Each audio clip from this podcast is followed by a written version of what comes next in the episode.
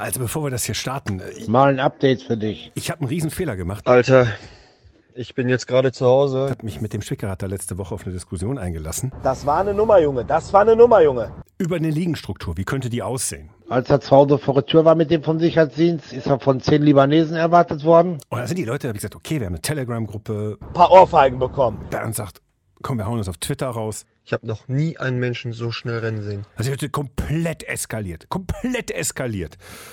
Äh, Das Ende vom Lied ist, diese Folge findet trotzdem statt und äh, ich habe auch einen Vorschlag gemacht. Die Polizei kam viel zu spät. Viel zu spät. Aber das war nicht ohne. Das war nicht ohne. Und äh, da muss man auch mal über einen Rechtsstaat nachdenken und das, wie das hier läuft und wie Eishockey die Leute polarisiert. Da sind sie wieder Brenner gegangen. bin hier nicht der Hütchenspieler, den man äh, läuft, nur weil ich einen Rucksack auf dem äh, Autorücksitz liegen habe für jeden sichtbar, wo DEG draufsteht. Ja, also, also das musste nicht sein. Ähm, Hör auf jetzt! Hör auf! gut, dass ich Läufer bin, habe ich äh, viel wegmatchen können, dass diese Folge stattfinden kann. Aber nur noch mal, dass das klar ist. Ich habe schon lange, schon lange keine Diskussion mehr so hochpeitschend sehen wie die Diskussion über die Liegenstruktur. Und deshalb würde ich sagen, legen wir los. Du weißt ja erstmal Bescheid. Shorthanded News. Der Eishockey-Podcast. Ja, das hatten wir angekündigt, dass wir das machen. Stopp, Und damit- sagen, Hallo, Shorthanded News, muss anfangen. Es, es kommt doch dann schon der Jingle. Ja, mein Gott, was, was, was, was, was, was, was redest du in meine Gedanken rein? Jetzt lasse ich jetzt eins zu eins mal so laufen, wie mit mir hier umgegangen wird. Also nochmal. Junge, Junge, Junge, Junge. Wir hatten es angekündigt. Hallo, Shorthand News, Aha. Nummer 232. Hält er sich Ich wollte so nur ein einmal atmen. Ich wollte nur einmal atmen und dann kommt er einmal zu viel. dazwischen. Bist, bist unruhig, Junge, ne? Bist Ja, ich unruhig. bin aufgekratzt. Ja, dann, dann, du hast viel zu tun und äh, wir, wir, haben, wir haben das heißeste Eisen im deutschen Eishockey angepackt. Das haben wir letzte Woche bei den Kleinigkeiten haben wir uns verhakt und gesagt, machen wir eine ganze Folge raus. Äh, passiert ja sonst nichts im Eishockey aktuell. Ähm, und ähm, haben uns dann gedacht, so komm, wir machen mal hier Liegenstruktur und machen uns selber mal warme Gedanken, wie so eine Liegenstruktur aussehen muss, ohne dass man irgendwie keine Aussteiger hat, äh, dauernd Pleiteclubs hat, Leu Clubs, die sich übernehmen, über, überreißen und so weiter und so fort. Ich habe einen Vorschlag gemacht, den habe ich auf Twitter gepostet, den habe ich in die Telegram-Gruppe gepostet. Man muss fairerweise sagen, wir haben euch letzte Woche schon aufgerufen, schreibt mal, was euch so in, die, in den Sinn kommt. Viele, viele äh, Diskussionsbeiträge von sich aus in der Telegram-Gruppe bei uns unter dem äh, Liegenstruktur, heißt da der Debattenstrang. Äh, Bei Twitter. Geiles Wort. Ja, du, du bist da ja nicht drin, aber ist da das ein offizielles Wort oder was? Oder hast du das gerade erfunden? Nein, das habe ich jetzt gerade gefunden, weil es ist ja So, kein Forum. schon, es ist kein Forum, sonst würde man sagen, ein Topic in einem Forum. Aber man, Ja, ja. Ist, man kann da so einzelne Oberthemen machen mit dem Hashtag und das ist, das ist technisch, ist das ein Thema. Man kann sich auch als allgemeinen Chat, dann läuft das alles in eins rein. Wir haben das mal unterteilt, ist jetzt quasi so ein Forum auf Telegram.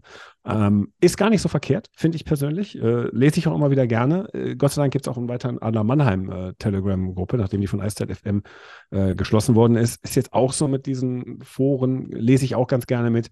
Ähm, mal gucken, wann sie wieder einen Stimmungsboykott machen. Den, den, den kriegt man da frühzeitig angekündigt. Ich denke mal so, im November wird es wieder soweit sein. Auf jeden Fall, ähm, da haben wir viele Einsendungen bekommen. Wir gehen auf ein paar ein, aber auch nicht alle. Wir schaffen es schlicht nicht. Ja, bei auf Twitter, ja auch, ne? Da waren es ja auch noch Twitter mal Wahnsinn. Und Twitter war jetzt 30 binnen, Stück binnen ein paar so, Stunden? Paar, zwischen binnen zwei Stunden, ne, haben wir das Ja. angewandt. Ich habe natürlich nochmal Öl ins Feuer gegossen mit meinem Vorschlag, den habe ich schön auf eine Excel-Tabelle gemacht. Aber jetzt fragen wir doch erstmal Bernd Schwickerath. Also wir haben letzte Woche, nur für die, die es nicht gehört haben in den Kleinigkeiten, wir haben gesagt, ey scheiße, wir müssen eigentlich Ligen aussehen. Wie muss eigentlich Profi-Eishockey in Deutschland organisiert sein, dass wir Rahmenbedingungen haben, stetigen Auf- und Abstieg, finanziell ertragreich, keine Dauerpleiten und eine klare Trennung, äh, was Profi- und Amateurstatus angeht. So, das sind die ähm, kleinen Voraussetzungen, die das große Problem Eishockey irgendwie in den letzten 80 Jahren zusammenfassen. Und deshalb äh, haben wir uns gesagt, da, da gehen wir doch mal tiefer drauf ein, machen uns mal Gedanken. Bernd, ähm, wie ist denn so dein Vorschlag? Also ich muss erst noch mal ganz kurz zurückgehen. Die Idee kam schon vor ein paar Monaten, Genau. nämlich als äh, die Champions Hockey League angekündigt hat, sich zu verändern. Zu reduzieren. Genau, und dass man natürlich für das einzelne Team sind es nicht weniger Spiele, es bleiben sechs Vorrundenspiele plus halt K.O.-Phase, wenn man dann weiterkommt, aber es sind insgesamt weniger Spiele. Und die Idee war ja, wir hatten ja damals mit Martin Baumann darüber gesprochen und der hat ja auch gesagt, naja, man muss ein bisschen exklusiver werden, die Spiele sind zu beliebig, wenn so viele sind. Und dann haben wir, wir uns ja immer schon mal Gedanken gemacht um Ligastruktur, aber gesagt, komm, machen wir nochmal, machen wir Ende der Saison. Und ich hatte auch mit einem Kollegen, mit dem Thomas Schulz äh, vom Express Westdeutsche Zeitung, mit dem hatte ich auch mal darüber gesprochen. Der ist ja seit langem Verfechter von dieser Sache. Nimm 16 Teams auf, machst du acht Spielen oben, acht Spielen nach unten, also in den Playoffs dann. Ne? Ähm, Fand ich erstmal gar nicht schlecht, sind mir aber auch zu viele Spiele, wobei Thomas da so eine Idee hat mit Regionalgruppen, aber da stehe ich dann doch nicht mehr so drauf, fand ich vor ein paar Jahren. Ja, das kriegst du auch keinen mehr verklappt. Nicht mehr. So, und jetzt lange Vorrede. Meine Idee ist eigentlich ganz einfach. Ich glaube, Deutschland hat ein Potenzial für 36 Profivereine und meine Idee ist 12, 12, 12. Du nimmst 12 in die erste Liga, 12 in die zweite, 12 in die dritte. Und das Alter. ist, ähm, dann hast du nämlich meiner Meinung nach drei Vorteile. Vorteil 1 ist, Du hast die Deutungshoheit hier geholt über das, was ich auch verkünden wollte? Ja, das mag sein. Das habe ich aber sogar letzte Woche auch schon so gesagt, 12, 12, 12. Ich habe es nochmal nachgehört. Okay. Ähm, ich finde es, also aus drei Gründen. Punkt eins ist, das ist der wichtigste Grund für mich. Es sind dann wirklich nur noch Teams im Profibereich, die sich das leisten können und die da Bock drauf haben. Punkt zwei ist, du hast weniger Spiele. Und natürlich werden jetzt manche sagen, ja, Moment mal, die Leute verdienen doch das meiste Geld mit Eintrittskarten oder sonstigen Umsätzen am Spieltag, also brauchen sie wirklich viele Spiele. Und das stimmt auch wahrscheinlich, würde man ein bisschen weniger einnehmen als jetzt. Aber ich glaube, dass die Gesamtaufmerksamkeit trotzdem steigen würde, weil die einzelnen Spiele halt was Besonderes werden. Und es ist dann auch weniger Spiele unter der Woche und du hast mehr Spiele am Wochenende, vielleicht wird das Niveau dadurch auch besser, weil die Spieler ein bisschen fitter sind. Und Punkt drei ist, die zweite Liga wird dadurch total gestärkt. Überleg mal, du hättest dieses Jahr jetzt schon drei Teams rausgenommen aus der ersten Liga und von unten, also dann hättest du ja so gesehen, weil dieses Jahr 14 in der zweiten Liga waren, mit den drei wären es dann 17 und dann würdest du davon nochmal fünf rausnehmen. Das heißt, du würdest drei von oben kriegen und fünf unten abgeben. Da wäre das Niveau in der zweiten Liga deutlich höher. Du hättest viel mehr Möglichkeiten oder viel mehr Vereine, die potenziell aufsteigen könnten. Und der Wettbewerb wäre ein anderer. Und das sind meine drei Hauptgründe dafür, für 12, 12, 12. Was ich hier gerade hochhalte, das könnt ihr nicht sehen, ähm, aber Bernd kann es sehen in die, in die Webcam.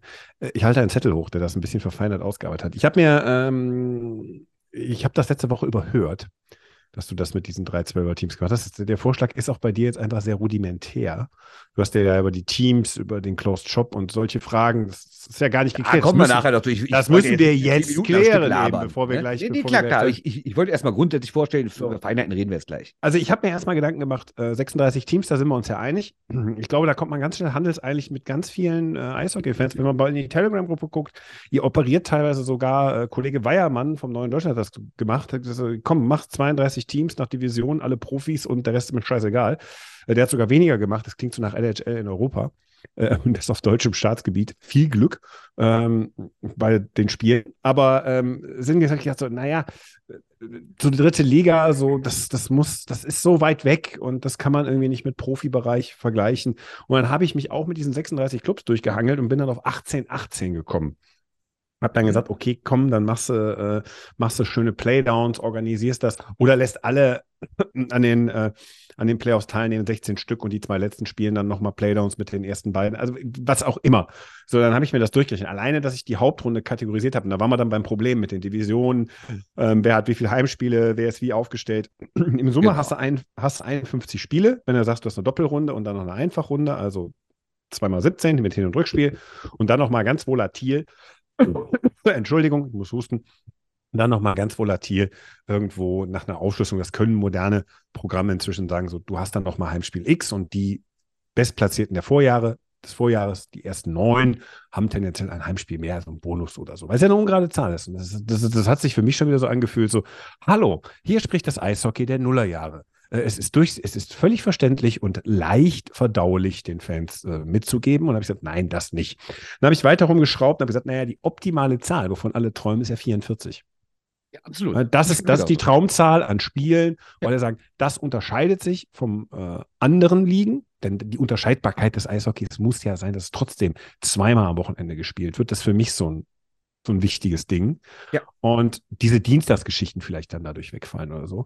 Und da bist du ja nicht bei 34 oder so, oder bei 30 mit einer 16er Liga, wo du noch 60 aufstockst, hast eine Doppelrunde. Ach, ihr, ihr kennt das alle und wenn nicht, nehmt euch einen Stift, rechnet das alles mal aus und dann sagt man, okay, 12er Liga. Völlig korrekt, einfache Nummer. Gegen jeden zweimal zu Hause, gegen jeden zweimal auswärts. 44 Spiele, super Runde, kriegt man super unter, keine Hallenkollision und Immer noch mehr als in anderen Sportarten und weniger. So, und dann bist du wieder bei diesen 36 Ganz Teams. kurz, ganz kurz dazu noch, äh, was noch ein weiterer Vorteil wäre bei äh, 44 Spielen, die kriegst du ja easy über 22 Wochen durch, aber dann könntest du natürlich trotzdem ein, zweimal unter der Woche spielen, Mhm. aber dafür eine zusätzliche Pause für die Nationalmannschaften haben. Und damit meine ich nicht nur die Herren und die Damen, sondern mein, damit meine ich auch die Jugend. Ne? Dass, Genau, also, ja. dass, auch, U- dass auch die U20 sich häufiger mal trifft und eben nicht immer nur zu zwei, drei Testspielen und dann zur Weltmeisterschaft. Wenn du das reduzierst, stärkst du die auch damit. Und da gehst du an verschiedene Standorte. Ich sag mal so, wenn, du- wenn, du- wenn, du- wenn du ein Nationalmannschaftswochenende hast, ähm, musst du halt gucken, dass du Gegner findest. Kannst du natürlich sagen, die kannst du auf ganz Deutschland in Standorten verteilen. Die U20 spielt da, die Männermannschaft da. Da ist auch in anderen Hallen nochmal was los. Dann kann man regional Eishockey gucken. So, das, geht ja auch immer da. Hast du sogar noch Zeit für ein All-Star-Game, aber das ist ein anderes Thema. Nein, das lassen wir besser. So, ähm, also jetzt nicht, also nee, jetzt macht die Leute nicht verrückt. So, und dann habe ich das mal ähm, aufgeschrieben für mich. Ich habe das auf Twitter und in Telegram gepostet. Äh, was heißt das für die Vereine, für die Clubs? Und da sind Härten bei. Das sind, mir sind dann auch Härten äh, geschildert worden vom Nils Klubmann, weil ich zum Beispiel ostdeutsche Vereine, ähm, die sich sehr gemausert haben, Halle, Erfurt, Leipzig, äh, komplett unterschlage und die ins Amateurlager unter, und runter beame, weil für mich heißt es, die drei Ligen, DEL 1, 2, 3, sind dann ein geschlossenes System. Sprich, man kann aus der DEL 3 nicht sportlich absteigen. Es kann nur aufgestockt werden, wenn einer pleite geht, oben. Oder jemand sagt, nee, das ist alles nichts für mich, mach mal Wirtschaftlichkeitsprüfung mit denen darunter. Wir müssen auch über das System darunter reden. Ja, kommen wir gleich zu. Ich habe das mal angeguckt. Du hast recht. Es würden Iserlohn, Augsburg und Bietigheim, würde man die letztjährige Tabelle an, ansetzen, würden DEL 2 spielen. Nach dem System. Und die würden die DL2 ja wohl dermaßen besser machen und die wären alle potenzielle Aufstiegskandidaten. Ja, vor allen Dingen hast du auch eine, also da hast du, da hast du mit Iserlohn, Augsburg, Bietigheim, Kassel, ähm, Krefeld, Dresden. Da heißt die halbe Liga würde nach den jetzigen Kriterien aufstiegsberechtigt sein. Wir kommen aber gleich dazu, dass man sagen muss, alle müssen in diesem System, dürfen alle zwischen den Ligen springen. Da gibt es keinen Unterschied. Absolut. Die Frage ist nur, ob sie es auch können. Ne? Ob es sie es ist ja wollen. Nicht, nicht nur eine Frage des Dürfens, sondern eine Frage des Könnens. Und die drei Mannschaften, die wir jetzt in Anführungszeichen absteigen lassen, die können es ja auf jeden Fall. Haben sie ja Aber dieses Jahr bewiesen, dass sie DL spielen. Wenn du eine Ligagesellschaft hast, die das umfasst, diese 36 Clubs, denn damit sind wir beim Punkt. Das ist eine Gesellschaft. Das ist eine Gesellschaft. ja, Damit ich sind wir beim Thema Zentralvermarktung. Ich würde sie auch DL, Zentralvermarktung- DL2, DL3 nennen. Genau. Und Zentralvermarktung ist ein wichtiges Asset. Da muss man gucken, wie weit man geht, ob man bei Fanshop so weit geht, ob man die Fernsehgelder alle in einen Topf wirft und sagt, wir haben mit verschiedenen Playern verschiedene Angebote, aber die Einnahmen kommen alle in einen Topf und werden gestaffelt weitergegeben. Verdient ja auch weniger in der DL3 als in der DL1. Entsprechend muss die Verteilung auch aussehen, ganz ehrlich. Das muss ja ein Anreiz sein, oben zu spielen, wenn du dasselbe Geld kriegst wie in der, wie in der Erstliga. Keine Ja, Frage. aber die Erstligisten ja auch viel mehr reinholen. Ne? Deswegen. Zentralvermarktung würde ich sagen, Magenta überträgt alles aus der ersten Liga. Top-Spiele der zweiten Liga. Für jedes Zweitligaspiel muss Magenta ein Highlight-Feed anbieten. Ich glaube, das ist machbar. Äh, ansonsten. Äh, Jedes einzelne, jedes Spiel. Ja, das ziehen die über Spray TV. Das können die auf ihren Plattformen anbieten. Ach so, also Spray TV produziert das nach wie vor. Das Äh, Spray, Spray, Spray TV macht definitiv alles in der zweiten Liga, was nicht Magenta überträgt. Der Highlight-Feed muss aber bei Magenta drauf sein. Das, inzwischen kooperiert Magenta auch im Fußball mit Regionalliga-Anbietern. Also insofern ist das vorstellbar. Äh, und dritte Liga Spray Only. Und für Spray TV bitte einen Vertrag machen, wo das Einzelspiel nicht so teuer ist, weil es ja absurd teilweise, was man dafür Ja, bezahlen das muss. Ich weiß, die Infrastruktur kostet alles und so weiter, aber da muss man, muss man Ausgleiche finden. Das vermarktet man zentral. Wer drin ist, ist drin. Absteigen kannst du nur entweder bis pleite, ja, oder du ähm, sagst, nee, der Standort hat sich so entwickelt, dass wir zwar nicht pleite sind, aber dann lieber im Amateursportbereich spielen wollen. Wir haben weiter Pre-Playoffs zwischen 6 und 10. Okay, hätte ich Wir nicht. haben, hätte ich persönlich, weil dann haben alle mehr Spiele am Ende. Ist jetzt, jetzt kommt mein System. Mhm, mhm. Viertelfinale die ersten sechs, klar. Wir haben eine Relegation zwischen ähm, den vorletzten und den äh, Finalteilnehmer der anderen. Da muss man gucken, das, das ist eine vage Idee. Da muss man gucken, wie man das löst. Ähm, und wir haben äh, Direktabstieg. Bis der letzte hast du Arschkarte in den ersten zwei Ligen. Da sollte es keine Bonusspiele noch für geben, dass auch noch scheiße war. Wir haben in den Pre-Playoffs Best of Three. Relegation wäre Best of Seven. Ansonsten auch alles Best of Seven. So. Mhm. Ähm, und ich habe noch aufgeschrieben, jetzt, jetzt, jetzt Ja, freue warte, ich mich. warte, da mache ich erstmal meinen Teil, wie ich das machen würde. Also meine So, Playoffs. das mal. Ich habe ich hab noch was, das ich sehr freuen Ja, ja, würde. glaube ich. Meine Playoffs würden aussehen äh, in den oberen beiden Ligen natürlich. Also so gesehen auch in der dritten, aber da gibt es ja dann keine Playdowns. Aber 1 bis 8 ganz normal Viertelfinale. Sonst Mhm. nicht. 9, 10, 11, 12 Playdowns. 9 Kannst auch gegen mal. 12, 10 gegen 11, Best of 7, Verlierer kommt weiter sozusagen. Und dann steigt die, und, und dann natürlich eine Art Finale zwischen dem Verlierer der, zwischen den Verlierern der beiden Playdown-Serien und dann das gleiche wieder. Ne? Wer das verliert, ist abgestiegen. Auf äh, Sieger der DL2 steigt auf, in der zweiten Liga nach unten genau das gleiche. Playdowns geht runter, Sieger der dritten Liga steigt auf. Das wäre meine Variante. Problem hier ist, dass die letzten vier der dritten Liga damit ähm, im Grunde genommen die Gearschen sind. Ich wollte halt die Ligenvergleichbarkeit wahren, ne, dass möglichst viele Vereine möglichst am Anfang erstmal mehr Spieler haben. Äh, das ist eine Einnahmenfrage. So, das ist dem geschuldet. Klar, dein System ist äh, sinnvoller, weil einfacher zu verstehen. Aber Ja, und vor allen Dingen haben ja die Mannschaften, die bei dir in den Pre-Playoffs ausscheiden, haben ja da maximal drei Spiele. Bei mir haben die garantierte, garantierte vier, weil sie ja dann die Playdowns ja, aber zwei haben gar keins. Nö, Achso, ja, stimmt, ja, haben. die Playdowns. Alle, So. alle haben. Ja, aber du alle hast haben. halt die, die, die, die, vier am Ende der Gehaltskette. Das sind die vier aus der DL3. So die unteren vier. Die haben halt keine Spiele mehr, weil du machst ja keine Playdowns, wo du eh nicht Richtig. absteigen kannst. Wir, haben ja, Gut, aber das wäre bei deinem System ja genauso. wir sind uns einig, Close Job, ne? Ja, absolut. absolut. Okay. Also dann man hast du- kann hoch, wenn man die wirtschaftlichen Voraussetzungen erfüllt, kann man sich bewerben, würde ich sagen. Ne? So Ja, ja, das ist dieses holländische System, was es jahrelang gab. Wo man kann sich dann bewerben und wenn dann oben einer scheiße ist und dir auf den Nerv geht, kriegst du ihn raus. Der muss aber sportlich dann dafür, also du kannst nicht sportlich absteigen. Also wenn du, genau, aber wenn du natürlich jetzt über Jahre merkst, da ist eine Mannschaft in der vierten Liga, voraussichtlich aus Bayern, weil die Dichte am höchsten ist und die hat eine neue Halle und die will unbedingt hoch, dann finde ich, kann man irgendwann auch drüber nachdenken, vielleicht diese dritte Liga auf 14 Teams zu erweitern. Aber Ja. erstmal w- würde ich sagen, äh, die bleibt erstmal bei 12 und man kommt nur rein, wenn dafür ein anderer rausgeht. Also du hast in dem System natürlich Härten. Ne? Also ich habe das ja mit dem Osten angesprochen. Dafür habe ich jetzt zum Beispiel mal so Traditionalist, wie ich bin. Manche nennen das konservativ, neoliberal, Arschloch. Sucht euch irgendwas aus.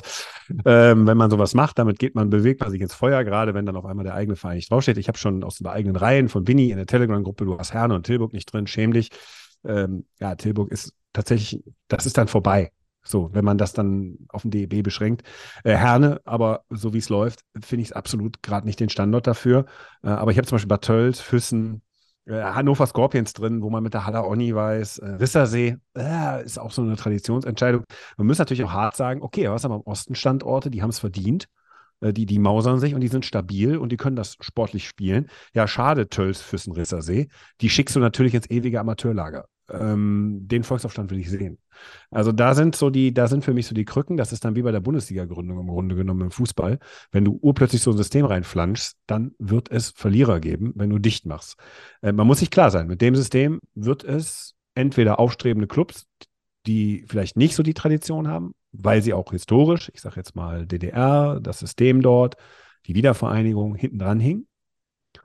Oder du kickst einfach ähm, Traditionsvereine, die sich durch äh, mehrfaches Betteln um Insolvenzen äh, bewiesen haben. Es ist vielleicht besser, wenn ihr keine Profis seid und nur ein Ausbildungsverein. D das ist eine Grundsatzentscheidung, die muss man treffen. Muss man Mhm. in dem System im DEB und der DEL treffen. Und äh, da kann ich euch sagen, das wird knallen. Da bist du, äh, das wird auch nicht friedlich bleiben. Also das ist das, was mein System halt, wo ich, wo ich eine Schwäche sehe. So, ich habe jetzt zwei Sachen noch, die man auch besprechen muss bei so einem System. Ich habe draufgeschrieben Salary Cap, nämlich Gehaltsobergrenze und Untergrenze. Und das muss, das in einem geschlossenen System ist es arbeitsrechtlich auf der europäischen Ebene möglich. Mhm. So, aber auch nur in einem geschlossenen System und auch nur, wenn man es scharf für alle reguliert. Da muss man wirklich gucken, weil wir, was wir ja nicht wollen, ist, und das darauf fußt ja die Diskussion, wir wollen ja nicht, dass in einem Ligensystem wie der DL3 dann oder in der derzeitigen Oberliga Nord und der Oberliga Süd irgendein Wahnsinn betrieben wird, weil es keine Regulierung gibt und Spieler verpflichtet werden, die man sich eigentlich nicht leisten kann, weil man jetzt aufsteigen will in einem sehr schwierigen Aufstiegsmodus und dann urplötzlich Mhm. pleite ist und sich in irgendeiner Regionalliga wiederfindet. Genau das wollen wir nicht mehr. Und deshalb kann das System, so wie wir es da haben, nur mit Gehalts-, Ober- und Untergrenzen funktionieren, die natürlich nur über ein Agreement der GmbH laufen. Sprich, Das das, äh, und deshalb muss es alles geschlossen sein. Dann Ja. funktioniert das. Dann kommen wir natürlich gerade, was die DEL angeht, zu einem Punkt, dass es vielleicht nicht immer so einfach ist, das zu vergleichen, denn wir sind ja nicht in der NHL, wo so hohe Gehälter gezahlt werden, dass es im Endeffekt den Leuten wird einfach Geld überwiesen, macht damit, was er wollt, sondern wir haben ja im deutschen Eishockey, gerade in den unteren Ligen, aber sogar in der DEL, ein paar Leute, die nicht so viel Geld verdienen und die wirklich darauf angewiesen sind, auch, dass sie zusätzlich zu ihrem normalen Gehalt ein Auto und eine Wohnung bekommen. Ja, Untergrenze, ne? Frage. Ja, aber wie rechnest du das denn ein? Weil Natürlich kostet in Berlin, München, Köln, Düsseldorf eine Wohnung ein bisschen mehr als in Straubing und Iserlohn. Ne? Also das müsstest du irgendwie auch einrichten. Das heißt Gehaltsobergrenze. Ich bin total dafür, nicht weil ich den Spielern nicht mehr Geld gönne, ne? sondern weil ich einfach äh, will, dass der sportliche Wettbewerb fairer ist. Ähm, Trotzdem ist es nicht ganz so einfach, weil du ja eben nicht nur wirklich das nehmen kannst, was konkret aufs Gehalt über, äh, aufs Konto überwiesen wird, sondern da kommen noch so andere Sachen hinzu. Deswegen ist das in Deutschland alles nicht ganz so einfach, möchte ich nur mal als Gedanken mitgeben. Ach, weiß ich nicht. Also in der NHL hast du ja auch das Thema mit dem kanadischen Dollar und dem US-Dollar. Ja, Ne, aber ob jemand äh, drei Millionen oder vier Millionen verdient, ist ja was ganz anderes. Ja, das als ist- das darum ist- geht, dass irgendwie jemand 25, 30.000 verdient. Ja, aber halt du wirst, ich, ich glaube, du wirst, du wirst äh, es nicht schaffen, ähm, feste Werte wie ein Haus, ein Auto, ein Leihwagen oder sonstiges zu regulieren. Du kannst, du kannst sagen, ein Spieler darf eine Wohnung gestellt bekommen und einen Wagen und das fällt nicht in den Cap. Dann hast du einen Vorteil in Mannheim, dann hast du einen Vorteil in München, weil die müssen ja auch was davon haben, dass sie irgendwie, das, das, sagen wir mal so, wenn du jetzt einen Cap festlegst, dann wird er sich sicherlich nicht an der Obergrenze der Münchner definieren oder die gehen ganz oben ins Regal, der Mannheimer definieren, sondern wird er sich definieren an der Obergrenze in, ich sage jetzt mal Düsseldorf, ein bisschen mehr drauf. Und an der Untergrenze wird er sich definieren am schlecht bezahltesten Mannheimer Spieler. Was tut dann natürlich auch kleineren Vereinen weh. So, und dann hast du nämlich, dass die auf jeden Fall ein auskömmliches Einkommen haben. Das ist ja erstmal der Schutz der Spieler, besteht ja darin, dass sie erstmal ein Mindestsalär bekommen, wo, wo sie nicht, wie früher bei der DEG, für 400 Euro aufs Eis müssen. Hat's gegeben. So, und die Obergrenze ist ja, um den Wettbewerb zu garantieren. Das ist ja die Idee. So, und diese Obergrenze sollte sich ja natürlich daran definieren, dass nicht der Reicheste das Reichste weiter bezahlen kann, sondern dass es da schon Einschränkungen gibt. Dann haben die aber immer noch ein Gap nach oben, wo die sagen, ja, aber die scheiß Organisation nimmt ja, ist ja wie mit Toronto, ne? Also, so, wir, wir nehmen aber so viel unendlich Kohle ein oder der mit 10 drückt uns so viel Kohle in den Arsch, dass man am Ende sagen muss, ja, pass auf, ähm, ich habe noch so viel Geld über. Und da kann man dann sagen, so, okay, eine Wohnung, ein Wagen ist frei. Und da könnt ihr eine Luxusvilla mieten. Und wenn das ein Standortvorteil ist, dann sei es so. Ich glaube, das muss man akzeptieren. Okay, das geht jetzt sehr ins Spezielle, aber ähm, klar, ich finde auch ein ein Salary lass doch. wär schon- wär schon Wann haben wir mal Zeit für sowas? Kontingentspieler, mein Lieber. Ich habe mir Ja. Gedanken gemacht. Ich habe noch eine andere Sache äh, zu den Ja? unteren Ligen, äh, weil du ja eben so ein paar Vereine angesprochen hast, die auf ihrem Namen her natürlich irgendwie schon zu diesen 36 Teams gehören und die auch vielleicht für sich selbst den Anspruch haben, Mhm. dass sie Leistungssport machen. Was ist denn, wenn du die, diese Teams, die es nicht schaffen in die 36, aber die sagen, wir wollen was äh, reißen, wir wollen hier Leistungssport betreiben und nicht nur ein bisschen rumgedudel am Eis. Was ist denn, wenn du für die eine Art Regel schaffst, wie in der AHL, dass du quasi sagst, es dürfen nur so und so viele Spieler im Kader so und so alt sein und so und so viele Spiele haben. Der Rest müssen junge Leute sein und die verbindest du quasi mit der DNL. Das heißt also, dann ist die DNL auch ein bisschen aufgewertet, da ist das Niveau höher. Der Übergang für DNL-Spieler zum Profi-Eishockey ist auch nicht mehr so groß. Fände ich eine ganz interessante Sache, ehrlich gesagt. Ja, aber dafür ist das nicht groß genug, das Eishockey. Ich glaube, dafür ist das deutsche Eishockey nicht groß genug. Da Na gut, da können ja trotzdem, nehmen wir mal an, du hast vier, fünf von diesen Vereinen, die da an der Schwelle sind, aber es nicht ganz schaffen. Und wenn du die dann aber gegen die DNL-Mannschaften mitspielen lässt, von Mannheim, von Köln, von Berlin, wer auch immer da alles äh, in der DNL oben dabei ist, und die dürfen dann auch ein, zwei ältere mitspielen lassen. Aber wirklich nur ein, zwei. Jetzt nicht, dass du sagst, ja komm, dann wollen wir in dieser Liga auch Meister werden und spielen in, in Playoffs mit, mit 39-Jährigen. Das geht dann nicht. Da muss es ganz kleine Regel geben. Vielleicht diese in Anführungszeichen zweiten Mannschaften kriegen dann irgendwie maximal drei Spieler und die anderen Mannschaften, sowas wie Rissersee oder so, die dürfen Aber es vielleicht ist- sechs Spieler einsetzen, die älter sind oder sowas. aber da verkennst du die Breite des Eishockeys. Also das ist, das kannst du machen, aber dann, dann schaffst du ja quasi so eine Mittelliga, die dann doch wieder irgendwie professionell ist. Und genau das wollen wir ja nicht. Also für, für mich wäre das zu Ja kompliziert. gut, die ist aber nicht teuer zumindest. Weil ich, halt ich sehr verstehe viele dein junge Ansehen, Spieler aber dann, dann, dann bohr die DNL auf und sag, es dürfen drei Spieler über 20 sein. Ja, genau, dann kannst du das ja so machen. Dann könntest du natürlich äh, über Umwege sagen, dann soll so ein Verein wie Rissersee gar keine richtige offizielle erste Mannschaft mehr haben. Ist aber nur eine DNL-Mannschaft. also ein bisschen wie das bei den, bei den großen Junior Leagues in Kanada ist. Das sind ja auch, die haben ja auch ja keine Herrenmannschaft, sondern die haben Ja, aber so kommen wir hin. So Mannschaft, kommen wir aber, hin. aber, aber, aber funktionieren halt für sich. Ne? Naja, es geht mir ja darum, dass man, dass man fördern will. Ne? Du, willst ja, du willst ja unter, weil mein, meine Idee ist einfach, ich will irgendwann dann darunter einen Wettbewerb haben, wo alle klar wissen, wir sind Amateure. Du musst das natürlich dann auf kleinere Ebene stellen. Ich habe jetzt mal mit drei Ligen operiert, West mit Rheinland-Pfalz und Hessen, äh, Süd ist Bayern und äh, Schleswig-Holstein, äh, Schleswig-Holstein, ich schon. Bayern und Äh, Schleswig-Holstein, die beiden ja, ja, genau, genau, die Baden-Württemberg. Nee, ich war schon wieder beim Norden. Und Norden und Osten Ja. musst du gucken, ob du das trennst, weil das ist schon eine Riesenfläche, dass man sagt, der Osten kriegt eine eigene Liga und der Norden. Und am Ende spielt man so ein Best-of-Three-Turnier oder so ein Final Four an irgendeinem geilen Standort und da wird der deutsche Amateurmeister ausgespielt. Ähm, da frage ich mich dann, ob das dann für Herne, ähm, Duisburg, Rissersee, wenn man sie rausnehmen würde, Halle oder so, ob das nicht vielleicht für die interessanter wäre. Weil das schreibst du auf dem Briefkopf. Deutscher Eishockey-Amateurmeister. Äh, das ist ein Wert. Das hat was. Ähm, das muss man auch entsprechend dann würdigen. Und daraus kann man, kann man durchaus was machen, weil das gibt, da darf man auch ein bisschen Geld bezahlen. Also die Leute sollen auch Geld verdienen. Da, ne? kannst, du, kannst du sagen, im Monat springt ein Tausiber raus. Das ist gar kein Problem. Damit operieren die im Übrigen im Regionalliga-Bereich. Aber das nimmt Druck von vielen Vereinen. Es ist trotzdem, glaube ich, attraktiv. Am Ende winken spannende Gegner. Ähm, und es ist nicht so im Off, jede Regionalliga macht, was sie will. Äh, Das ist so mein Gedanke. Da ist natürlich dann DNL-Gedanke kontraproduktiv bei der Idee, weil dann werden ganz viele eher auf die DNL schwenken. Ähm, die Frage ist, weil ja auch die großen Clubs dann weiter in der DNL sind, welche Chance hast du da überhaupt, wenn dir da auf einmal die Jungadler kommen und deine quasi erste Mannschaft mal kurz wegwemsen? Ähm, was hast du davon? Ne? Ach, weiß ich nicht, aber dann spielst du über Umwege ja trotzdem gegen Mannheim. Ne? Auch Ja, aber zieht das Publikum?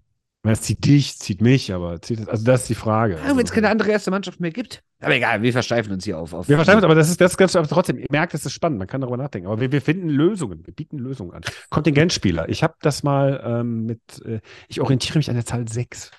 Ist dir das aufgefallen auf meinem Zettel? Meinst du, wie in, wie in der Schweiz? Ne, se sechs mit zu wenig, acht. Ja, Schweiz hat mich, Schweiz, ja, pass auf, Schweiz hat mich Schweiz hat natürlich auch viel mehr Geld, ne? Ja, Kontingentspieler DL 1, 6 plus 2, quasi 8. Ja, aber nur sechs dürfen spielen, der ist mir zu wenig. Kontingentspieler DL 2, 6.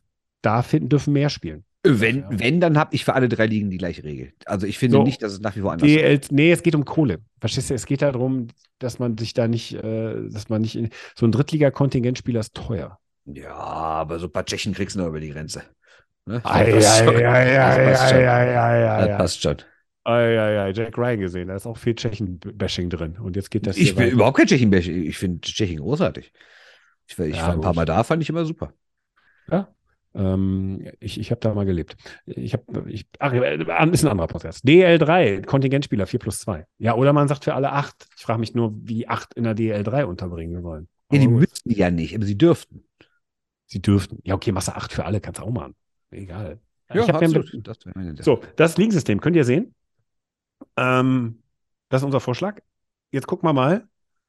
Ähm, wir haben uns da wirklich Gedanken gemacht, aber ihr, ihr seht, wie komplex das ist. Und ähm, ich glaube, zwischen DEL1 und DEL2, weil das umfasst ja äh, 24 Vereine, äh, wird es jetzt erstmal nicht so ein Problem geben. Spätestens an der Kippe zur DL2 und DL3. Also fragt mal nach in Regensburg, Krimitschau, Heilbronn und Selb und Bayreuth. Die habe ich mich runtergetan in die dritte Liga. Boing, weg. Äh, die sagen auch schönen Dank. So, so, Ja, Dafür- gut. genau Wenn dafür wir sind wir weniger dabei. Teams mitspielen lassen, als aktuell gibt. Natürlich fallen dann welche hinten runter. Ne? Und äh, ja. So, ähm, was ich schon gesagt habe, ich habe das vom Kollegen Weiermann vorgelesen, so diese NHL, äh, lass uns das mal diskutieren. Äh, Oder du sagst 32, komm, scheiß drauf, NHL für alle in Deutschland. Eine große 32er-Liga? Das ist Ja. Quatsch. Ja, Eine Liga mit Mannheim 26 bis 32 Clubs. Zu Angst gewinnen, oder was? Eine Liga mit 26 bis 32 Clubs, der Rest macht Amateurhockey und kann eine Franchise Das übernehmen, geht wenn doch gar Kohle nicht, weil die. Ligen, die Unterschiede sind doch so groß. Das meine ich nicht nur von den Städten, sondern auch von den Hallen. Da sind dann manche Mannschaften bei, die haben 2000er Halle. Wie sollen die denn mit einer, mit einem großen Standort in der DL konkurrieren? Das ist der 0,0 möglich. Und es wird ja nicht so viel Geld über die Zentralvermarktung eingenommen, dass du sagst, du gleichst das quasi aus wie so eine Art Länderfinanzausgleich. Ne? Also das ist komplett utopisch. Hm. Naja, die, die, die, die große Frage, die kommt, was mit dem Jugend ist, die wird sehr häufig gestellt. Ähm, also eine Ligenstruktur zu finden, die tatsächlich das Jugendeishockey befördert, wird immer wieder ähm, befeuert. Ne? Also ich zitiere mal äh, Stefan, die Denkweise unserer aller Manager ligaweit ist leider dieselbe, lieber einen durchschnittlichen AL als ein Nachwuchsakteur. Äh, das steht dann bei so Sachen wie äh, der Ligenstrukturdiskussion. Sprich, es geht halt darum, viele machen sich Gedanken darüber, wie mache ich eine Liga so, dass, ähm, dass, äh, das auch den Nachwuchs fördert. Und was ich auch sehr häufig lese, ist in der Telegram-Gruppe, wenn du da reinguckst, Salary Cap, fällt halt dauernd. Ne? Es ist immer wieder diese Nummer mit, ja, ja, schwer machbar, aber der Wunsch der Fans ist der Salary Cap. Ja, das merkt man immer wieder, ne? Ja, das ist, das ist, finde ich, erstaunlich, weil man hat es ja schon so runter, äh, rauf und runter. Was, was auch so ein Ding ist, Spray TV, hat einer geschrieben, ähm, muss ich jetzt suchen, ich bin jetzt schon wieder nach oben gescrollt, hat geschrieben, Spray TV muss definitiv günstiger werden. Das habe ich auch aufgegriffen. Weil ich finde auch, ich habe es jetzt wieder erlebt. äh, Ich habe mir Rosenheim gegen ähm, Weiden angeguckt. Mhm. Und äh, das Finale, das Entscheidende, ähm, aber 7,60 Euro für bezahlt. Ne? Also Ja, ich ist- will das Ganze ist mal machen, aber stell dir mal vor, du machst die ganze Saison da schnell. Ja, das ist, woher gibt es Saisonpasse, aber das ist schon, das ist schon, das geht schon ins Geld. Ja. So, das ist so das, äh, was, was, was mir Dann erzähle ich mal von Twitter. Äh, Mhm. Fangen wir an mit dem Josh. So, äh, so, so lese ich den Namen jetzt mal, so spreche ich ihn mal aus. Er sagt, DEL im Franchise-System mit 15 Teams, kein Auf- und Abstieg, entkoppelt vom Stammverein. Stammvereine werden eigenständig und ziehen in kleinere Orte um, wo U20 Hockey Tickets verkaufen kann. Für deutsche Spieler gibt es einen U18-Draft. Finde ich interessant, aber du kannst ja jetzt andererseits irgendwie den, weiß ich nicht, du kannst ja nicht sagen, in Berlin, Nürnberg, wo auch immer. Köln darf es kein Jugend-Eishockey mehr geben. Ne? Also was heißt, die ziehen um? Willst, willst du dann sagen, es darf in ganz Berlin nur noch Profi-Eishockey geben und junge Leute, die Eishockey spielen wollen, die müssen, in die, die müssen umziehen? Also das kann ja auch nicht funktionieren. Ich verstehe die grundsätzlichen Gedanken, dass man es eben, was wir auch so andersweise angesprochen haben, dass man es ein bisschen machen will, wie in den Major Juniors, dass halt einzelne Vereine nur noch für Jugend-Eishockey zuständig sind und da so eine eigene Identität entsteht und eine eigene Ligastruktur und auch eine Fanbase und sowas, aber du kannst ja trotzdem den großen Städten ihre Vereine wegnehmen. Das funktioniert ja nicht. Ne? Ähm, der Tube aus Köln, der ist so ähnlich wie wir unterwegs. Äh, drei Profiligen, zwölf. Ja, der Telegram-Gruppe auch. Letzten sagt der X, genau. Klaus Dörr ist, glaube ich, ein Nürnberger, oder weiß ich ziemlich sicher. Äh, 16 DEL-Teams, 14 DEL-2-Teams, jeweils zwei Achtergruppen. Okay, also auch mit Regionalgruppen. Die Top 6 sind direkt qualifiziert, Plätze 7 bis 10 übergreifend, Pre-Playoffs, okay. Dann noch mit Playdowns für den Rest und die beiden Verlierer. Oh, das ist auch interessant. Also er will gar nicht, dass die Teams, die in den Playdowns absteigen, äh, da- dass die Teams, die in den Playdowns verlieren, direkt absteigen, sondern die nehmen dann noch an den Playoffs wieder der DL2 teil. Sowas gab es ja mal in der Schweiz, oder gibt es immer noch, weiß ich ehrlich gesagt gar nicht, dass dann der Letzte, der die Playdowns verliert, dann noch gegen den Meister aus der zweiten Liga spielt. Das ist quasi nochmal ein Sicherheitsnetz für die Erstligisten. Ne? Also vielleicht macht man die Playdowns auch gar nicht und integriert die Letzten aus den oberen Ligen sofort in die Playoffs in den unteren Ligen. Auch ein interessanter Gedanke. Ja, ist aber, das ist ja alles so komplex, was mir bei diesem ganzen, wenn ich jetzt nochmal das lese, was mir auffällt, ist, ähm, weißt du eigentlich, was der, der, der, der negative USP des deutschen Eishockeys ist? Im Vergleich zu allen anderen europäischen Liga, Klammer um Russland, im Vergleich zu allen anderen europäischen Ligen, die wirklich bedeutsam sind. Und zwar? Die Größe des Landes. Ja, ruf mal in Frankreich Ist ein an, ne? Riesenthema. Ne? Denk mal drüber nach, ist ein Riesenthema. Oder in Tschechien- Schweden hast du auch äh, Reisen über 1000 Kilometer, ne? Ja, gut, da ist Eishockey auch noch mal eine andere Hausnummer. Aber Ja. gehen wir doch mal die Länder durch, wo, wo konzentriert sich denn Eishockey? Ne? In, in, in, in, in Finnland überschaubare Wege. Ja, Äh, Schweden- klar, im Süden da, ne? Mit Tampere und Helsinki. Ja, aber da, der, der konzentriert sich ja viel, da, da hast du im Norden, da ist auch eine Reise hin, ne? Ja, gut, aber so viele Oulu ländische Vereine gibt es jetzt nicht. So, ähm, aber äh, Schweden, ähnliches Thema. Du hast in, in Tschechien, Schweiz, ähm, Oh, die sind alle Slowak- klein, das stimmt. Slowakei, äh, da hast du liegen von der Dimension her, da kannst du, da kannst du auch mal so, da hast du diesen Reisekostenfaktor nicht. Alles, was du nach unten veränderst im deutschen Eishockey, hat immense Reisekosten. Führt mich wieder zurück. Ja, ja, das ist natürlich für die unteren Ligen immer ein Problem, ne? Also ich frage mich jetzt auch, wenn dann so eine Mannschaft irgendwie Playdown spielen muss äh, und dann reist die da irgendwie äh, fünfmal 600 Kilometer, 700 Kilometer innerhalb von zwei Wochen, puh, das ist hart, ne? Also das aber- Dorf muss stehen. Ich will nur eine Sache sagen, in der Zentralvermarktung müssen Reisekosten solidarisch mitbedacht werden. Ja, finde ich auch, finde ich auch. Also ich finde Das ist auch, dass so ein Ding. Also natürlich kann jetzt nicht sagen, irgendwie äh, ein kleiner Verein zahlt in den Topf ein, von dem München dann fliegt. Das wäre natürlich absurd. Ne? Also Nö. es muss auch Vereine geben, die zahlen nur ein und kriegen nichts raus. Das ist klar. Aber äh, ich finde auch, dass äh, es gibt halt manche Vereine, gerade im Süden, die haben so viele Spiele in ihrer Nähe. Oder ich meine, Frankfurt ist ja auch ideal gelegen, die haben auch nicht so weite Spiele. Die haben es natürlich ganz einf äh, viel einfacher als jetzt Bremerhaven oder noch andere Teams. Was ist denn pro rausgegebener Wohnung gibt es Punkteabzug und wer acht Wohnungen rausgegeben hat, kriegt keine Reisekosten. ja, vielleicht kann man das alles so in einen Topf werfen. Ne? Und wer noch ein Wohnung, Auto drauflegt, Auto. muss einen Bonus zahlen, damit die in der dritten Liga Reisekosten bezahlt Ja, bekommen. sehr schön. Also ein Auto kostet 5000. Was? Fabian Huber hat auch geschrieben, ist wieder ganz witzig. Will eigene, Ah, da habe ich, halt- das hab ich ignoriert. alle ansässigen Clubs außer die Haie zusammentun, die Lanxess Arena, allein, dass der hier so Sponsoren benahm, das ist eine Unverschämtheit, äh, kaufen, um dort äh, dort, um Helene Fischer Konzerte und Kölnheimspiele zu verhindern, sämtliche Partien austragen. Ich habe es ein bisschen krude vorgelesen, aber ja. Ja, ich hatte noch. ihn ja also als. Schiedsrichter vorgesehen, aber nach dem Post habe ich gesagt, ich frage den noch nicht mal mehr.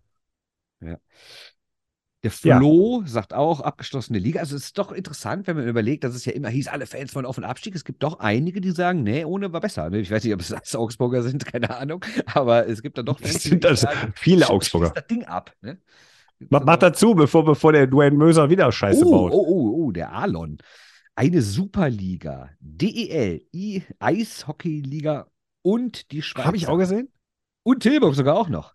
Habe ich Naja, gut, das wird gesehen. natürlich reisemäßig. Und das ist ja quasi das, was die KHL selber versucht hat. Und dann wärst du der deutschsprachige Raum. Ja, und Tilburg kriegt häufiger mal eine Reise. Ja, ha, ha, köstlich. Ha, ha. Äh, ja, was haben wir denn noch Interessantes? Ja, also ich, sorry, wenn euers jetzt nicht vorgelesen wird. Ähm, Nein, es ist, es ist, es ist vielen extrem Dank auf jeden viel. Fall für, für die ganzen Sachen, die euch da. Die Eine Sache, die die, diese. Härten, Nils Klopmann hat mich da sehr stark darauf hingewiesen. Er hat gesagt, du machst, du, du du musst aufpassen, dass du nicht die bestrafst, die sich dem System nicht unterworfen haben, aber das System angenommen haben, dass es auch eine Decke gibt. Denn das ist ja das Problem des Eishockeys über Jahrzehnte gewesen. Viele Clubs haben aufgrund ihrer Tradition, waren sie der Ansicht, für uns gibt es keine Decke, machen wir halt Insolvenz, kommen wir wieder. Und ich glaube, das muss man irgendwann mal auch mal restriktiver handhaben. Und Ich- deshalb, Apropos restriktiv, ich lese hier gerade was Interessantes vor. äh, Todd Ellick, Giraffe, der schreibt Ja. nämlich, ich bin offen für einen Kompromiss, aber ich, ne, jetzt mal zusammengefasst, wenn man rausgeht, nicht sportlich, sondern finanziell aus der Liga, verliert der Standort für 50 Jahre das, Re das Recht, in der Liga beziehungsweise höheren wieder zu spielen. Also das finde ich ein bisschen hart, weil nehmen wir mal an, du bist ein Verein, der vielleicht wirklich schlecht gewirtschaftet hat und rausgeht und dann, dann hauen die Leute ab und dann kommt ein neuer Vorstand und baut das alles solide auf und dann sollen die irgendwie 50 Jahre warten, bis ihre Arbeit Früchte trägt. Harte Nummer. vor Wobei 50 natürlich- Jahren war die DEG gerade Meister. Das stimmt, ja. Aber stimmt das überhaupt? Ja, Äh, 73. 73, ne, 72 war der Meister. 72. Nee, jetzt die 72, 3, nee, egal.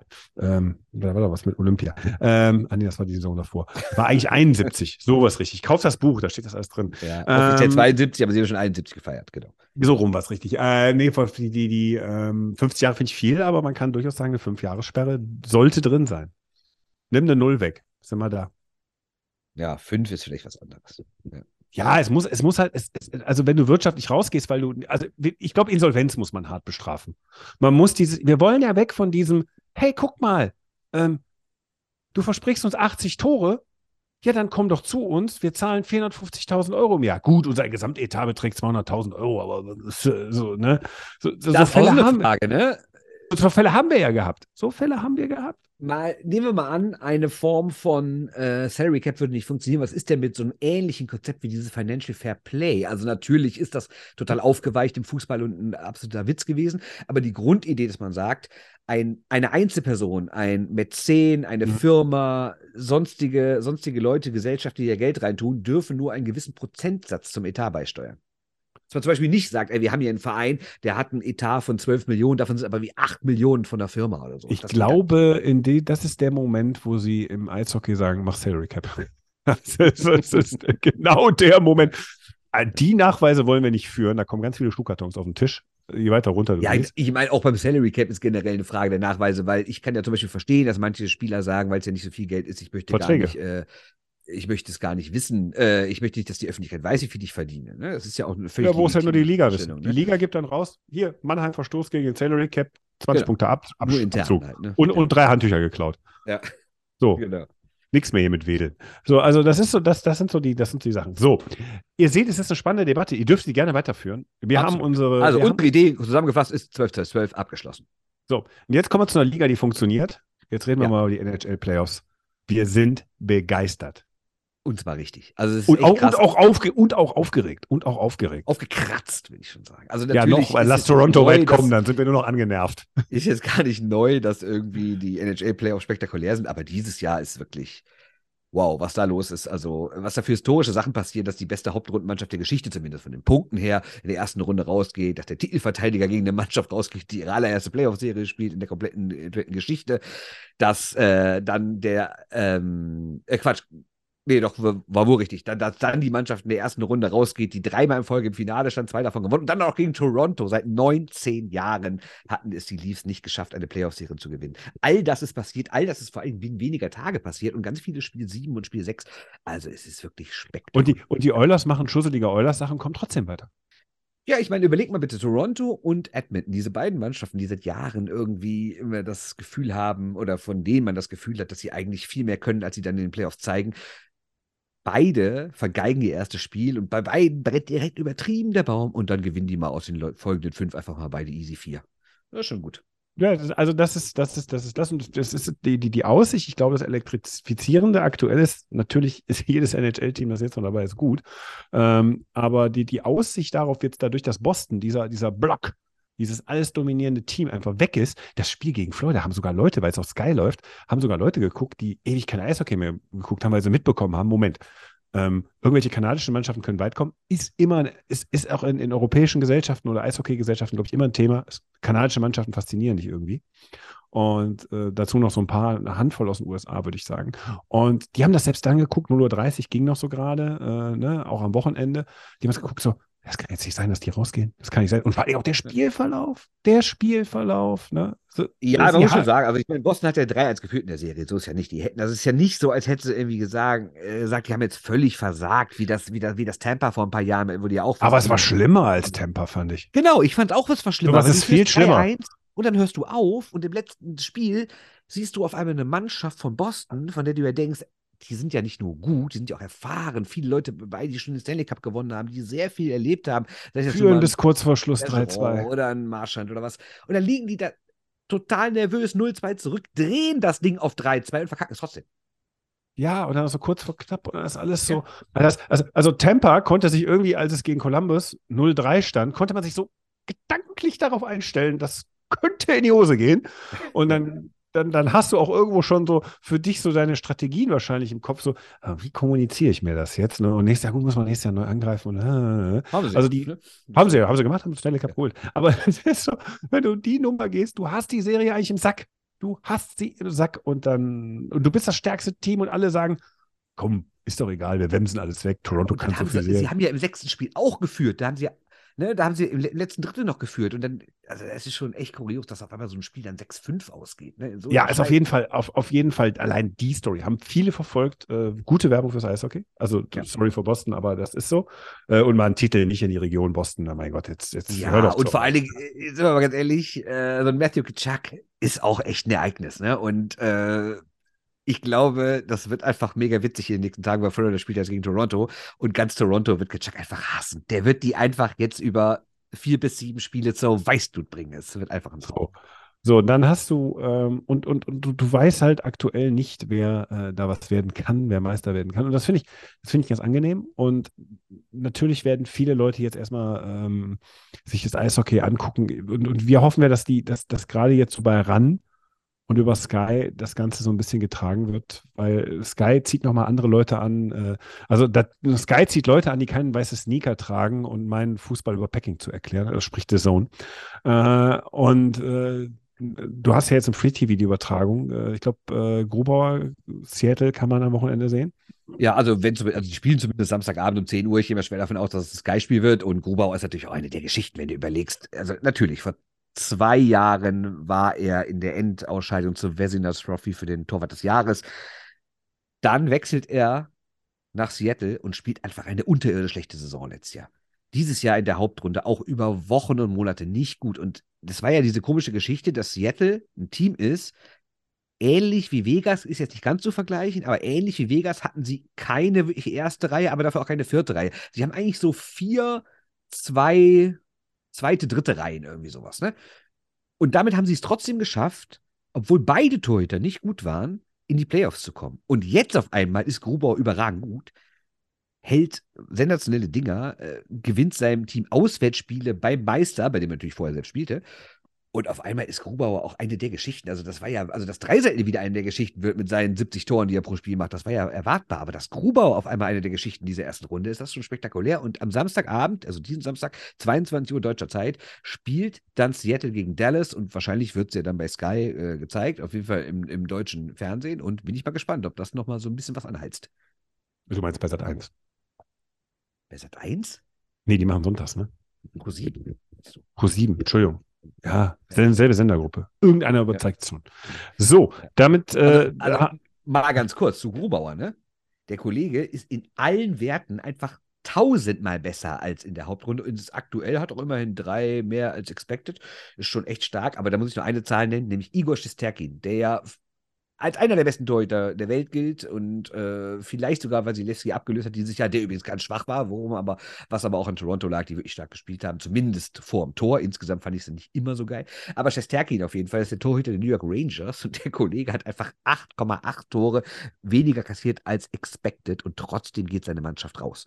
Ich meine, darüber haben wir jetzt ja gar nicht gesprochen. Es gab einfach mal ein New Jersey, New York Derby auch nochmal. Also diese erste ja, Pause hatte einfach alles zu bieten. Einfach überragend. Über wie viele wie viel Spieler und Teams wir noch reden können. Allein, was in Toronto abgeht, haben wir jetzt nur angeschnitten. Also sensationell, wirklich. Kann man nicht anders wir sagen. wollten euch nur sagen, da das ja hier ein Publikum ist, was gerne aufs deutsche Eishockey guckt, dieses Mal lohnt sich NHL. Das ist jetzt nichts, wo Es der lohnt sich Kollege. immer. Aber dieses Mal sehr.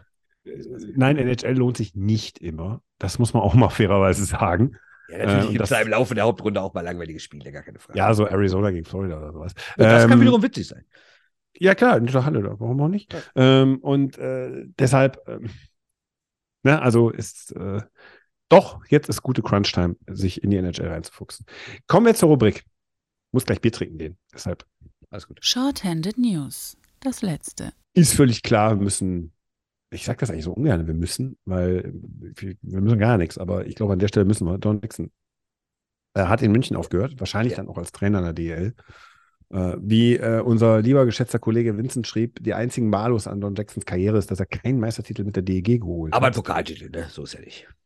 Ja, komm, schmeiß ihn weg. Du kannst ja mal mit Daniel Kreuz über den Pokaltitel reden. Ne? So, Daniel, warst ja immer ein Pokalsieger. Ich meine, man hat schon leicht am Paufs. Ist nicht. Hat schon leicht ne? am Paufs Maul Ist bekommen. Nicht. Nee, nee, das Ist nix, äh, nix, ne? Nicht wahr, Daniel? Nee, also Ne? das So gehe ich jetzt hier nicht mit. Das gehe ich jetzt hier nicht mit. Das ist eine Toi, toi, toi. Deiner Seite. An deiner ist Seite. das Nee, aber klar, also ich meine, dass, dass Jackson aufhört, wir hatten es ja eigentlich schon länger erwartet und dadurch, dass sie jetzt den Titel gewonnen haben, natürlich noch mehr. Und auch als dann das erste Interview, wir sprachen ja schon im vergangenen Podcast darüber, dass es im Interview schon sehr so klang, als würde Jackson jetzt aufhören. Jetzt ist es offiziell, er macht Toni Söder wird der Nachfolger, aber Jackson bleibt natürlich irgendwie erhalten. Er sagt zwar einerseits, ich bin irgendwie im Schlussdrittel meines Lebens, was ich eine echt schöne Formulierung finde für einen jahrelangen Eishockeytrainer, und dass er natürlich nicht mehr diese tägliche Arbeit machen wird und vor allem nicht mehr diese ganzen Reisen, aber er wird Red Bull als Gesamtorganisation beim Eishockey, wird er nach wie vor erhalten bleiben und weiß nicht, ob er dann mehr in Salzburg unterwegs ist, mehr in München, da wenn die neuen Hallen da stehen und da mit der Jugend arbeitet, was auch immer. Keine Ahnung, aber ist ja natürlich nicht schlecht, so einen Mann zumindest als Berater dabei zu haben. Ja, so, so, so was wie der Alex Barter der DEG. Nee, der ist jetzt Co-Trainer. Der ist jetzt Co-Trainer seit heute. Heute Auch verkündet. Überraschung. Auch wenig Hm. überraschend, genau. Überraschung. Ja, ja. Ja, Huhu. Punkt zwei. Punkt zwei. Äh, U18-Weltmeisterschaft. Äh, Wolltest du eigentlich über Rosenheim reden? ja, dann machen wir danach, da bist du wieder dran. Äh, Wieso? Ich hab's U18-Weltmeisterschaft ist vorbei, war ja in der Schweiz. Äh, nicht überraschend gewinnen die Vereinigten Staaten, die ja sehr, sehr oft dieses Turnier gewinnen, weil sie, ihr wisst es, diese spezielle Mannschaft haben. Dieses Jahr auch recht souverän wieder durchgekommen durch das Turnier.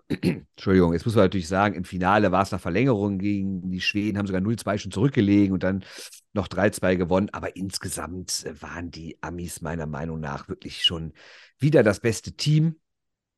Äh, haben ja auch jedes Spiel gewonnen als einzige Mannschaft. Äh, gut, die Schweden hatten bis zum Finale auch nicht verloren, war auch ganz stark. Kanada wiederum war ein bisschen komisch. Jetzt muss man natürlich sagen, dass die in den Juniorenligen in, in Kanada natürlich ähm, die Playoffs laufen, sehr, sehr und auch noch nicht sehr fortgeschritten. Das heißt, die Kanadier haben ja auch nicht immer ihr bestes Team bei. Aber dass man gegen Schweden einmal 0 zu 8 verliert, nämlich direkt im allerersten Spiel und dann im Halbfinale nochmal 2 zu 7. Ich finde, das sollte Kanada schon zu denken geben. Aber reden wir mal über die deutsche Mannschaft.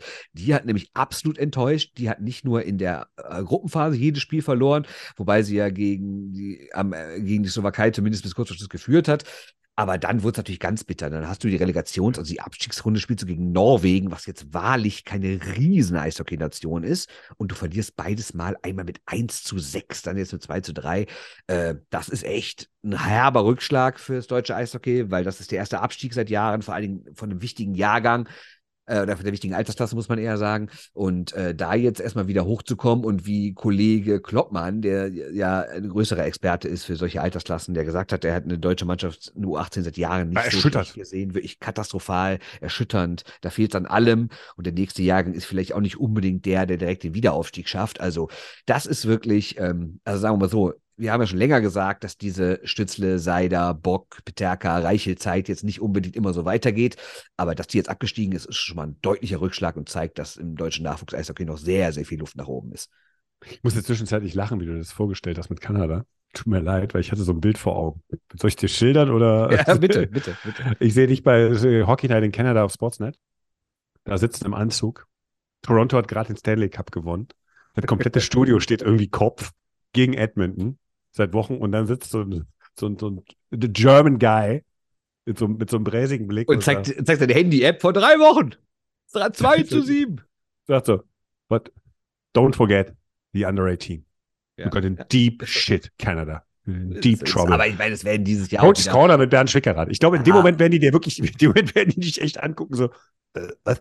Ja, zumal ja, wenn man sich mal die aktuellen Draft-Rankings so anguckt, da sind ja, Ja, auch ja. schon ein paar Kanadier recht weit oben dabei. Also, ne, es ist ja nicht so, als ob oder da gar nichts mehr nachkommt. Ne?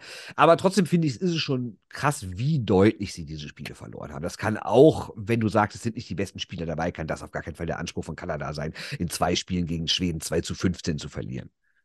Positiv wiederum noch ein Satz, positiv wiederum die Slowakei. Ne, die hat ja eh eine Mhm. sehr, sehr starke Entwicklung, wenn man mal sieht, äh, wo die vor ein paar Jahren waren und jetzt bei U18 und U20 regelmäßig weit kommen, Olympia, Bronze und so. Also in der Slowakei geht es echt wieder bergauf. So, und jetzt, bevor wir, bevor wir weiterreden ähm, über den letzten Punkt, äh, der Kollege erzählt mir immer vor und nach dem Podcast, wie stressig seine Tage waren. Hier, hier liegt gerade was rum. Ich wollte es mal, wir, wir wir nehmen über Kamera auf. Ich wollte das mal die Kamera halten, damit du mal siehst, was ich hier habe. Ein Kulturfrühstück der FDP-Landtagsfraktion. So, das ist eine Einladung dazu. So, also, Ja. ne, also, äh, ah, da kann ist, ich leider nicht an dem Tag, tut mir leid. Das ist in Dortmund. Äh, ah, das ist äh, mit Gerd Bollermann, Xing Peng Wang, Gründer des Juniorballetts, äh, Sebastian Bialas, Dozent am Ballett Dortmund für das Juniorballett. Wer Kultur liebt, geht dahin. Ich halte mal die Kamera. Ja. Ähm, solche Einladungen bekomme ich. Ich muss jeden Tag filtern, wo gehst du hin, wo gehst du nicht hin. Wahnsinn, was du für ein spektakuläres Leben hast. Äh, Mein Leben ist äh, A-Nationalmannschaft, ähm, da wird am morgigen Dienstag, je nachdem, wann ihr das hört, heute oder gestern, äh, wird der Kader bekannt gegeben für die eigentlich letzte Phase der Vorbereitung. Bin ich auch mal gespannt. Es werden ja sehr viele Leute dazukommen, Mhm. so von den Münchnern, von ein paar Ingolstädter auch. Wird aber noch ein paar Absagen geben, was man so hört. Also Ich nenne jetzt keinen Namen, weil ich das nicht genau weiß, aber man hört schon so von einigen Absagen, auch verletzungsbedingt. Ähm, ja, das wird eine Aufgabe, diese Weltmeisterschaft. Harry Kreis hat der Kreissäge mit ähm, Pat Cortina, in, was die Ansagen, Ansagen, Absagen angeht. So. Warum nicht? Ihr wisst ja, ne? Damals so, als ganz viele Spieler bei Pat Cortina. Äh, Ja, dafür sind natürlich haben. auch andere dabei, die sonst nicht dabei waren, wie so Nein. Sturm und Peterka und so. ich will nochmal an diesen, die, die Ich glaube nicht, dass das ein richtig schlechtes Team wird, aber ich glaube, nehmen wir mal an, es stünden jetzt in Nee, zwei so Wochen ernst. Olympische Spiele an, glaube ich, äh, sähe der Kader schon ein bisschen anders aus. Ja, das kann ich mir auch vorstellen. Aber ich sag mal so, damals, ähm, erst zu Pat Cortinas Zeiten, da fehlen diesen Podcasts zu den ganzen Anfangszeiten. Der erinnert mich immer so an den Typen vom Baumarkt, an den Holzzuschnitt Ja, vom ja. Kollegen Romberg. Das äh, einfach mal melden. Äh, Einfach das Flanellhemd anziehen. So, wir kommen zum letzten Punkt. Rosenheim ist aufgestiegen in die DL2. Rosen. Ich hab's ja als und das musst du erzählen, weil gesehen. du hast das Spiel gesehen. Ich, hab, ich, wollte, ich hatte die Wahl zwischen ähm, der BVB wird beschissen in Bochum, was vorher schon feststand, oder ähm, ist ja auch köstlich für jemanden, der wie ich den BVB nicht mal gefragt hat, aber allerdings, ah, guck mal, ich habe noch Spray TV Guthaben. Ich hole mir mal für kühle 8 Euro, 7,60 Euro waren es oder so, hole ich mir mal Finalspiel 6, nee, Finalspiel 4, das sind ja Best of Five, ähm, zwischen Rosenheim und, ähm, jetzt muss ich gucken, Weiden. Äh, und äh, Rosenheim mit Sieg aufgestiegen. Ähm, ja, 2-1 nach Overtime. Ähm, da war richtig was los, wie ich ja auf Shorthand News Twitter postete. Männer liegen sich am Kommentatorenplatz in den Armen. Ähm, ah, sprayt ein bisschen special. Haben sie auch direkt entschuldigt, aber es, ist jetzt, es sind halt trotzdem Fan-Kommentatoren. Und das macht sich in so einem Moment bemerkbar. Aber hatte was. Äh, sehr viele ehemalige DEG-Spieler auf dem Eis. Kurt Davids zum Beispiel. Ne? Mhm. Man, man scannt dann immer so die VIP-Tribüne ab, der sitzt da. Ähm, hallo Mama. Ähm, und äh, nee, insgesamt, also Niveau hat mich überrascht. Es ist wirklich ein gutes Niveau. Also das, äh, das spricht wieder für diese DL3. Und was in der Halle los war, ähm, man muss sagen, es ist ein Standort, der ist in dieser Liga, in der er jetzt bald spielt, richtig. Auch wenn ich ihn natürlich in Absolut. dem neuen Li Ligensystem wieder zack runtergerankt habe Richtung. Ja, ist doch einfach äh, ein DL3. Name, ne? Du siehst es einfach. Natürlich Ja, die- ist, das auch, ist das natürlich auch so die Zeit, in der viele, so gerade in unserem Alter oder vielleicht ein paar Jahre älter, mit Eishockey sozialisiert wurden. Und da war man daran gewöhnt, dass Rosenheim halt ein großer Name ist, der deutscher Meister wird, wo viel Geld gezahlt wird, wo es ein oder anderes Skandälchen gab, um es mal so schön zu sagen. Ähm, Die Wiesen. deswegen ha haben wir natürlich da vielleicht auch einen anderen Zugang als jemand, der jetzt irgendwie 20 ist und Rosenheim überhaupt nicht mehr so als Top-Team in der ersten Liga kennt. Aber grundsätzlich, wenn man sieht, wer da auch alles herkommt, ich war auch so ein Philipp Grubauer kommt daher und sowas, das ist schon besonders. Ja, man muss, sich, man muss sich die Halle angucken, wie sie mitgeht. Das ist eine, die Halle mit 5000 irgendwas ausverkauft. Ähm, da sind die Ränge voll, da stehen die Leute, da ist das wird doch Stimmung. in der zweiten Liga wieder funktionieren. Also das, das schon. Also äh, drücken wir mal die Daumen, dass sie sich nicht, ähm, ja, dass es nicht so ausgeht, dass sie dann absteigen und dass sie sich finanziell vor allen Dingen auf dem Bein Ja, das halten. nicht übertreiben, ne? Ja, Das ist ja bei so einem Standort immer dann automatisch drin. Ne? Wenn du, wenn du vom, vom Publikumszuspruch her sofort auf Straubing-Niveau gehen kannst, dann äh, eröffnet das Fantasien und da wird dann übersehen, was in Straubing zum Beispiel gearbeitet wird. Das ist ja regional oft ein Thema. Ne, Dass man sagt, guck dir, wenn die da spielen können, dann können wir, zack, tschüss, nix hier, Deutsche Meisterschaft 2026. Und äh, genau das, äh, genau das ist immer die Gefahr. Also äh, klar, die Halle funktioniert, die Halle, da muss einiges gemacht werden, so auf den ersten Blick, aber es ist schon okay. Ähm, Spieler, man kriegt gute Spieler. Thomas Pepperle steht da im Tor, falls du es nicht wusstest. Hm, Ah. gehört, ja. Und ähm, das ist schon cool, aber es muss halt auf, einem- auf einem gedeihlichen Level wachsen. Und da habe ich bei so Vereinen wie Rosenheim, aber inzwischen ist es ja besser geworden. Siehe Landshut, Kaufbeuren und so, habe ich da immer noch meine Fragen. Ja, klar. Das heißt nicht, dass jetzt wieder alles gut ist da, ne? Aber es ist auf jeden Fall ein ganz wichtiger Schritt gewesen, dass die wieder hochgehen. Ja, ich habe mit, ich hab mit, ähm, mit dem Trainer, ähm, hier, der, der, der, der, Parsan, Jari Parsan, habe ich lange Jahre in Iserlohn genervt, der Typ. Äh, und dann guckst du so, ähm, und es ist Jari Parsan. Und natürlich, worüber wir uns am meisten freuen, sie spielen in Krefeld. Sie spielen nicht wird mehr. Ja. Es wird ein Fest. Also wenn die wird DEG an dem Tag kein großes Spiel hat, glaube ich wirklich, dass da wirklich ein paar hundert Düsseldorfer hinfahren. Wahrscheinlich dann vielleicht sogar die Rosenheimer das auch noch mit einer Reise verbinden. Also da könnte richtig lustig werden. Ich würde ich würd sogar so weit gehen, ist egal, ob die DEG spielt, wenn sie nicht gerade gegen Köln spielt, weil ähm, das ist eine also einzelne Fanclubs würden dann trotzdem kommen. würden trotzdem fahren und äh, es ist halt eine enge Verbindung zur DEG über die Jahre. Und äh, das, das finde ich, das finde ich ganz spannend. Da muss man wirklich in den Krefelder Gästeblock gucken, was passiert da. Äh, der wird schön rot-gelb sein. Und wie du schriebst, äh, die eigenen Spieler werden ausgepfiffen, weil dann die Contis der DEG natürlich gegen Rosenheim spielen. Ja. Und äh, ich sehe schon, ich sehe schon aus dem Gästeblock fliegt ein Riesenbierbecher auf Henrik Hane. Ich glaube, das, dann ist die Stimmung riesengroß. Und die DEG Ja, muss es kommunizieren. Da geht's rund. Herrlich. Genau. Ja, sehr schön. Gut, wir sind durch, ne? Wir. Fliegst du nächste Woche schon? Nee, noch nicht, ne? Ja klar, nächste Woche geht's los. Wann fliegst du? Am Mittwoch. Und am Freitag Ah, da das- können wir vorher noch aufzeichnen. Sicher. Ne? Kriegen wir schon. Dann würde ich sagen, ich sage Tschüss und schönen Dank, Bernd Schwickerath. Ich sage auch schönen Dank, Christoph Ulrich. So, es ist, kommt auch selten vor, dass ich besser vorbereitet war. nennen, ne? Ja, ja, ja, stimmt. Nee, vor allem, dass ich auch mal, mal mehr, mehr Zettel am Start hatte als du. Das gibt mir Absolut. ein gutes, gibt mir ein gutes Ja. Gefühl. Ja. Und denk dran, hier, Kulturfrühstück der FDP. Geht hin. Ja, So, wird super. wird toll. So, Ja. und äh, mor- nächste Woche erzähle ich euch dann, was ich von den anderen für Einladungen bekomme. Mhm. Tschö. Mentale Playdowns. Tschö. Shorthanded News. Der Eishockey-Podcast.